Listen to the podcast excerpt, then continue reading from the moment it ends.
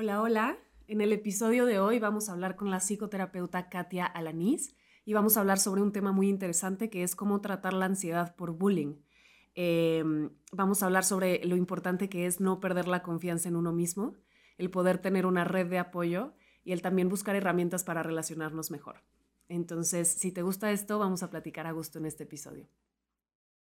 Hola, hola, yo soy Mari Carmen Armenta. Escuché la tercera temporada del podcast de Desansiedad y creo que va a ser una plática muy a gusto.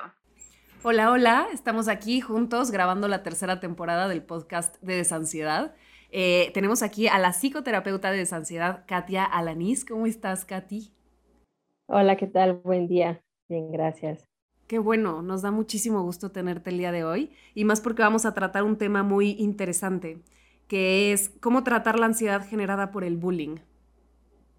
Creo que es un tema muy importante ahorita, entonces vamos a compartir eh, ciertas herramientas y que tú nos digas desde tu experiencia qué es lo mejor sobre este tema, ¿vale? Perfecto, muy bien. Perfecto, Katia. Mira, yo creo que empecemos con la pregunta más básica para informarnos bien todos los que estamos escuchando. Eh, ¿Qué es el bullying y cuáles son sus tipos? Claro, eh, bueno, el bullying es cuando estamos en una situación en que nos pueden hacer algún comentario o tratarnos de alguna manera que nos haga sentir algún daño a nivel emocional, a nivel mental o a nivel físico. Eh, escuchamos más el bullying escolar, como en la edad primaria quizá, eh, que es más lo que podemos escuchar más información, como si lo recibieran nada más los niños pero el bullying no es nada más en la escuela, no es nada más en esta parte de convivencia escolar, sino que también podemos vivir bullying en la familia, en el ambiente laboral, en diferentes etapas de la vida. Entonces, es una situación en la que nosotros podemos sentirnos ya sea agredidos, menospreciados, lastimados, eh, burlados, y esto pues nos puede afectar, como repito, a nivel físico, ya sea algún contacto físico que nos esté lastimando, a nivel mental, eh, a través de palabras, de lo que nos van diciendo, y a nivel emocional, que también nos hiere. Ok. ¿Cómo, ¿Cómo puedo identificarlo yo? ¿Cómo puedo decir, este punto ya es bullying? Ya decir, ya debo de actuar al respecto porque ya está haciendo bullying. ¿Hay como ciertas pautas? Claro, podría ser, o lo que nos puede ser un indicador es tu sentir.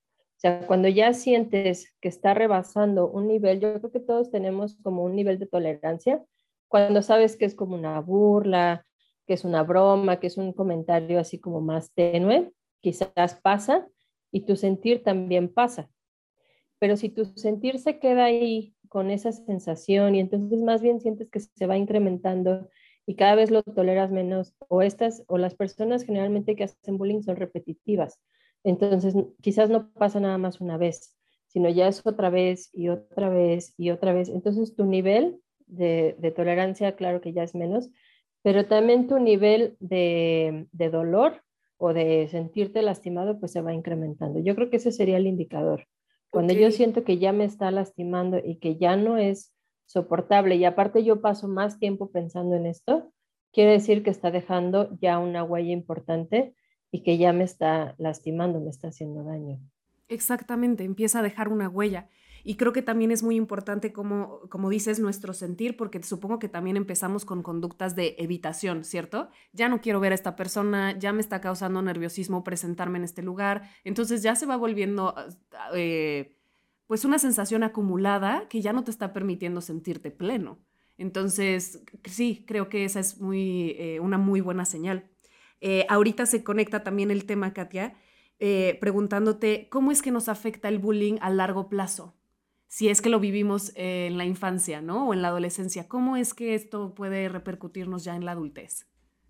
Exacto. Eh, justamente lo que pasa con el bullying es que tu cuerpo, o tu mente también, siente una sensación de peligro. O sea, me siento indefenso. Es un momento en el que no me puedo defender, no sé qué hacer porque muchas veces no, lo comprendemos el momento. No sabemos que estamos viviendo una situación de bullying. Entonces, eh, el, cuerpo se paraliza al final al sentir una sensación de peligro y entonces a largo plazo, esa sensación de peligro, ese paralizarte, ese sentirte indefenso, hace que empieces a dejar de confiar en ti. Entonces, voy confiando menos y me voy sintiendo menos capaz todavía de enfrentar esa situación y eso va creciendo. Entonces, justamente es lo que dices, empezamos a evitar. Entonces, evito a lo mejor a esta persona, evito este eh, encuentro, este lugar o esto, pero también se va generalizando y empiezo a sentir que todas las personas pueden ser así. Entonces me puede llevar hasta el grado pues de no querer socializar, de no querer ya estar en ningún grupo, en ninguna actividad, por temor a que todos puedan llegar a, a reaccionar de esta manera. Claro, y creo que como dices muy bien, esa pérdida de confianza es un indicador muy claro, ¿no? Y que empiezo como a sentirme mal, sentirme menos. Em, pienso que pasa un poco desapercibido también, que estamos un tanto acostumbrados, entonces no entramos en este como estado de autoconocimiento o reflexión en el que digamos, es que esto no es normal, ¿no? Ahorita hace ratito estaba platicando aquí con el equipo sobre experiencias de bullying y en realidad lo tenemos normalizado, o sea, porque no conocemos otra cosa, ¿sabes? U otras experiencias u otras maneras de relacionarnos. Entonces creo que es, sí es importante que, hablemos al respecto. Eh, Katy, ¿qué podemos hacer para superar un evento de bullying una vez que ya ha sucedido? algún evento fuerte, algo que nos haya sucedido en, la adolescencia o tal vez incluso más grandes. ¿Qué, puedo hacer yo? Claro. Lo primero, obviamente, si ahorita nos pasara ya después de escuchar esto, lo primero pues es alejarnos del lugar, alejarnos de esa fuente de, peligro o de ese lugar que nos está lastimando. Ese sería como el primero. Ahora, si fue algo que ya pasó y a lo mejor ahorita me estoy dando cuenta de que fue un, momento de bullying, pues viene eh, la parte de liberar. Como les decía, en ese momento del suceso, generalmente nos paralizamos. No hay una reacción. Entonces hay que liberar esa, esa, esa, este, emoción contenida. Ok. Claro, porque al momento de que, de que te congelas, tu sistema nervioso se va a activar con una respuesta eh, de alerta, pero se queda activado. Entonces, ya de una vez que pasó o ya ahora que me doy cuenta, sí podemos como contactarlo, como decir, a ver cómo me sentí en ese momento o qué fue lo que me generó, qué emoción, y entonces liberar.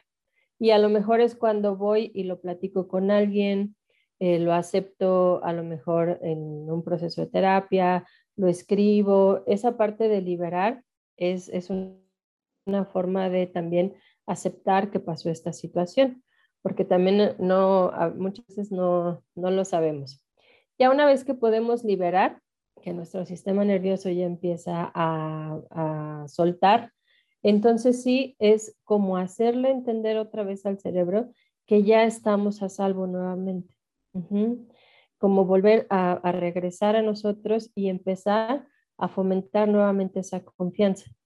Claro que sí, hay niveles como dices, puede haber a lo mejor un suceso que sí sea más fuerte el impacto y entonces nos genere, por ejemplo, un estrés postraumático, que, que la sensación fue muy fuerte el, el momento y entonces ahí sí nos va a llevar un poquito más de tiempo resignificar, o sea, darle, eh, sanar estrés postraumático significa que podamos darle otro significado, o sea, podamos transformar la experiencia. Dolor, exacto, ese dolor, esa experiencia en aprendizaje.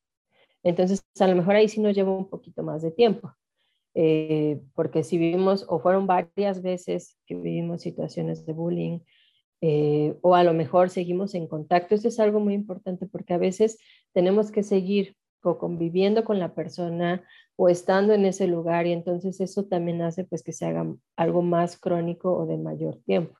Claro, una sensación como de no estar a salvo constantemente, ¿no? Y es que creo que ahí también es un tema muy interesante porque el bullying no solo es escolar, ¿no? El bullying también se puede presentar en la familia, eh, en otros ambientes, entonces creo que sí es importante que se conozca y que digamos, ok, esto es lo que yo puedo hacer en esta circunstancia.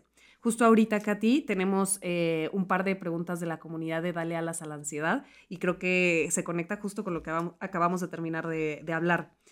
Em, la primera es, ¿existe el bullying en la familia?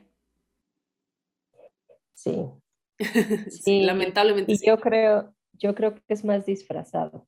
Sí, sí, sí, sí. Más, más este, normalizado, como decir, bueno, así, ya sabes que así es tu hermano, ya sabes que así es tu papá, ya sabes que así somos en la casa. Entonces, muchas, muchas veces la persona se siente herida y no es escuchada, como para este límite de decir, oigan, no me digan así, no se sigan burlando de lo mismo, no sigan sacando este tema.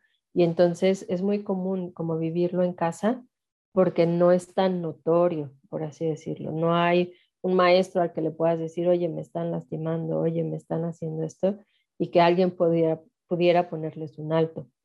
Claro. ¿Qué puedo hacer ante esa situación si estoy experimentando bullying familiar? Claro.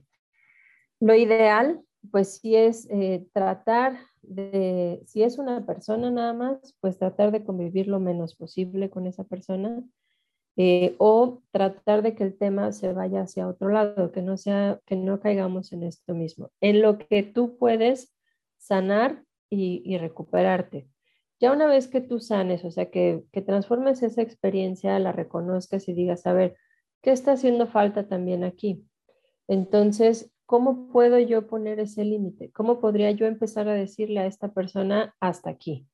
¿Sabes que Esto no, esto me lastima, esto no lo hagas. Entonces, eso sí es como empezar a, gestionar como esa habilidad de poder poner ese límite, de volver a confiar en ti, de también no...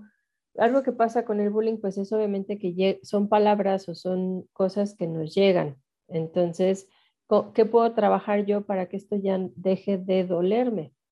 Entonces, pues sí, sí es ahí un proceso y yo creo que es un reto mayor cuando es en casa. Sí, que eh, siento que sí es un reto muy grande y también pienso que puede servir mucho vincularte con una red de apoyo que no necesariamente sea tu familia, ¿no? O sea, buscar como características afines con, con otras personas y decir, ok, eh, con ustedes me siento a salvo, en lo que manejo esta situación, en lo que encuentro herramientas, en lo que voy creciendo, no sé, qué sé yo, ¿no? Es más común de lo que creemos, este tipo de experiencias. Em, la segunda pregunta que nos hacen es, ¿la ansiedad de niños puede deberse al bullying? Sí. Eh, bueno, obviamente si están viviendo una situación de bullying, sí. En realidad la ansiedad en los niños y en los adultos pues es, es el resultado de una acumulación de tensión. Entonces la tensión pues puede venir de varios factores, pero uno de ellos sí puede ser el bullying. Y muchas veces en los niños no lo comprenden, o sea, no entienden cómo, por qué, por qué los están agrediendo de esa manera o por qué les están diciendo esto. Entonces, ahí ayuda mucho hablar con los niños. Eh, como una forma de prevención es hacerles saber que lo que sea que les digan de fuera, pues que lo cuestionen, que no se lo crean inmediatamente. Sino que cuestionen un poco, claro. Importante. Eh, sí, yo recuerdo mucho, este, mi sobrino tenía como siete años y lo recogí en la primaria y salió llorando y sale llorando y dice, es que me dijeron que era gay y estaba llore y llore. Entonces yo pues de momento dije, a ver, espérate, ¿qué hacemos? ¿Voy con la maestra o qué? Entonces me, me paré y le dije, a ver, ¿y tú sabes qué es ser gay? No, no sé qué ser gay. Y lloraba, lloraba. Entonces este, yo le expliqué, le dije, mira, ser gay, pues es esto, es que, te, que haya preferencias, etcétera. Dije, en realidad no es algo malo. Dije, si fueras o no fueras, no es algo malo. Entonces ya él empezó a entenderlo y le quitó ese peso, como decir, oye, pues sí es cierto, ni siquiera es un insulto, ¿no? En primera. En segunda, pues si fuera, pues tampoco es algo malo. Entonces, eh, recuerdo que al siguiente día fue y él mismo enfrentó a estos chicos, ya con el conocimiento, o sea, ya con la información adecuada, y le dijo, me puedes decir gay si quieres, pero no es un insulto, o sea, no es algo que me va a generar un, dolor. Entonces ahí es mucho como hablar. Vamos a suponer que les dicen, eh, porque casi siempre es como burlarse de alguna diferencia física, ¿no? Entonces, si les dicen algo de su aspecto físico, pues es reforzar esa parte, decirle, bueno, ¿qué te asusta de eso? ¿Qué te hace sentir mal? Eh, volver a, a, pues, ¿qué podría ser? Como darle otro significado para que lo entiendan y que vean que en realidad no hay algo que, puedan decirles que sea cierto también, porque la otra persona pues no te conoce. Sí, como invitar a estos momentos de reflexión, ¿no? Causarlos. El, que no sé, no sé, a veces decimos como ya, deja de llorar y ya. Y no, tal vez invitar a la reflexión a ver por qué te está doliendo y por qué, qué, entiendes tú por ese concepto. Ok, se me hace, se me hace súper buena estrategia. Em, la última pregunta, Katy, es, ¿qué puedo hacer si mi hijo ya va a terapia, pero el, el problema persiste por parte de quien lo hace? Sí, yo creo que eso es lo que más se enfrenta a nivel escolar. Eh, yo, yo he dicho mucho que se hace mucha campaña para identificar el bullying, ¿no? Escuchamos muchos comerciales, mucha campaña para identificar el buleador, eso es bullying, pero no hay una campaña para fortalecer a esos niños que, que viven el bullying. Eh, cómo enfrentarlo, cómo hacerlos más fuertes para que en realidad estos, estos niños buleadores pues disminuyan y, tengan más capacidades de afrontamiento las otras personas. Eh, obviamente un niño que hace bullying pues es algo que aprende en casa, no es algo que se va, que está reflejando algo ahí. Pero eh, sí, lo primero, pues sí, obviamente acercarse a, a, los maestros, quizá a la dirección, a la autoridad, porque sí es algo que tienen que atender, eso sí o sí. Entonces, insistir mucho en esa parte, para que se busque atención para ese niño que está lastimando y ese niño que está haciendo sentir mal. Ahora, el niño que está siendo afectado, eh, y ya está en terapia, como este caso que, comentas, sí es eh, ayudarle a eh, como adquirir más herramientas de habilidades sociales. Y esto pues tiene que ver con lo que decíamos, con la confianza en sí mismo, con fortalecer también su cuerpo, por ejemplo, les ayuda mucho el deporte, les ayuda mucho confiar en sí mismos, todas estas actividades de, de movimiento, porque eso te ayuda también a confiar en ti, eh, te ayuda también a aprender a poner límites porque tiene mucho que ver con, con decir basta, alto, ya no voy a, tolerar esa parte, sin tener que llegar tampoco a una agresión. Y también la actividad física, la terapia, el amor que reciba en casa, pues eso le va a ayudar también a seguir aumentando su autoestima para que no entre en esta duda, que era lo que decíamos. Eh, el bullying te hace dudar de ti mismo, entonces si fortalecemos por otro lado esa parte, pues que llegue el momento en que pueda defenderse. Y lo que dijiste hace ratito, pues también eh, hacer nuevos amigos, buscar otros apoyos, buscar otras personas que no, no llevan este trato y que fomentan lo que decíamos, eh, la seguridad y, el sentirse a gusto.